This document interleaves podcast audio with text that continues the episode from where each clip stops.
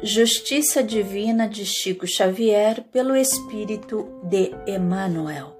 Capítulo 35 Palavras de Esperança. Reunião pública de 2 de junho de 61. Primeira parte do livro Céu e Inferno de Allan Kardec, no capítulo 11, item 8. Se não admites a sobrevivência depois da morte, interroga aqueles que viram partir os entes mais caros.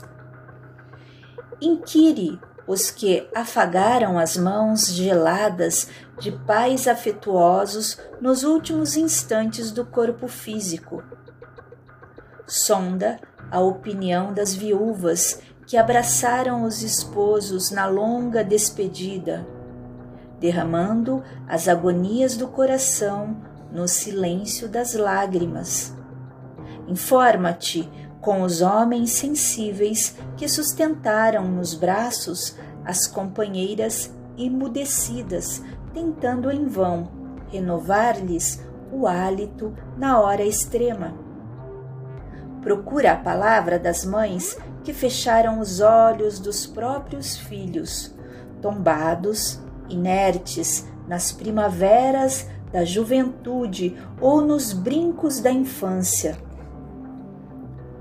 Pergunta aos que carregaram um esquife como quem sepulta sonhos e aspirações no gelo do desalento, e indaga dos que choram sozinhos junto às cinzas de um túmulo, perguntando por quê.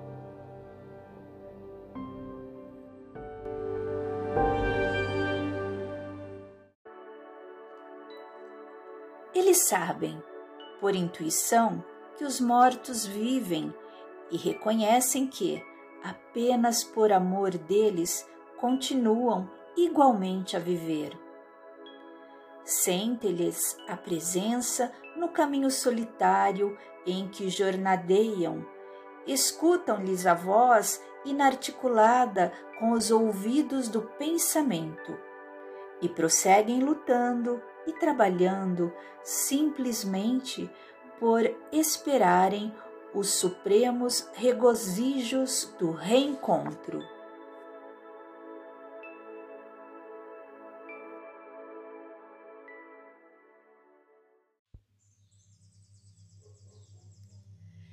Se um dia tiveres fome de maior esperança, não temas assim rogar a inspiração e assistência dos corações amados que te precederam na grande viagem. Estarão contigo a sustentarem-te as energias nas tarefas humanas, quais estrelas no céu noturno da saudade, a fim de que saibas aguardar pacientemente as luzes da alva. Busca-lhes o clarão de amor nas asas da prece e, se nos templos veneráveis do cristianismo alguém te fala de Moisés reprimindo as invocações abusivas de um povo desesperado, lembra-te de Jesus ao regressar do sepulcro para a intimidade dos amigos desfalecentes, exclamando em transportes de júbilo. A paz seja convosco.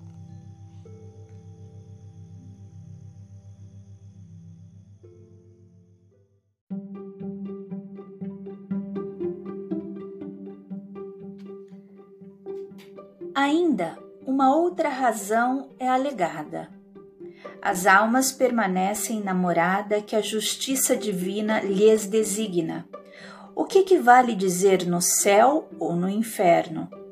Assim, as que estão no inferno de lá não podem sair, posto que para tanto a mais ampla liberdade seja outorgada aos demônios. As do céu, inteiramente entregues à sua beatitude, estão muito superiores aos mortais para deles se ocuparem e são bastante felizes para não voltarem a esta terra de misérias, no interesse de parentes e amigos que aqui deixassem. Então, essas almas podem ser comparadas aos nababos que dos pobres desviam as vistas com receio de perturbar a digestão? Mas, se assim fora, essas almas se mostrariam pouco dignas da suprema bem-aventurança, transformando-se em padrão de egoísmo?